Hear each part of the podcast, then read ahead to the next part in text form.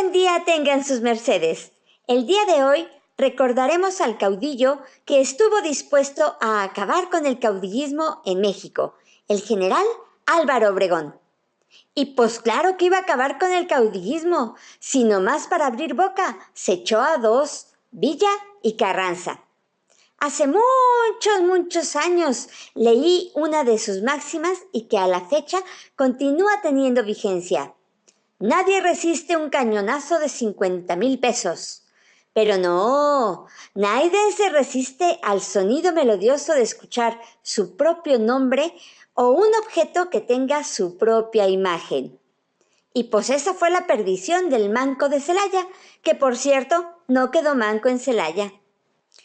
José León Toral se acercó al ya recién reelecto presidente general Álvaro Obregón para mostrarle la caricatura que había hecho de él.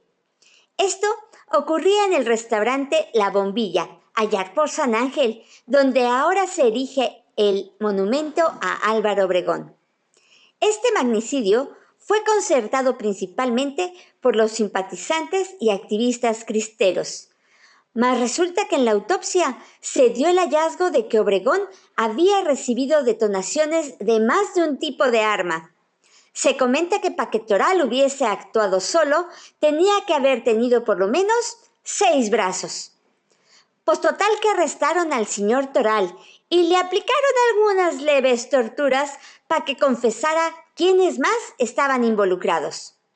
Hasta arrestaron a su esposa y obligaron a Toral a escuchar cómo la martirizaban.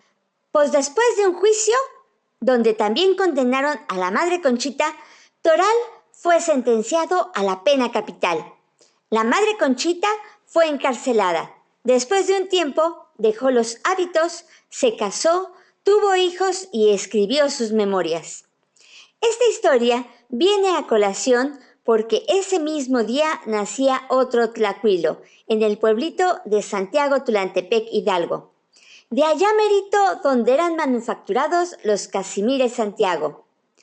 Tuve la gran fortuna de que ese tlacuilo fuera mi señor padre y hoy sería su onomástico número 90.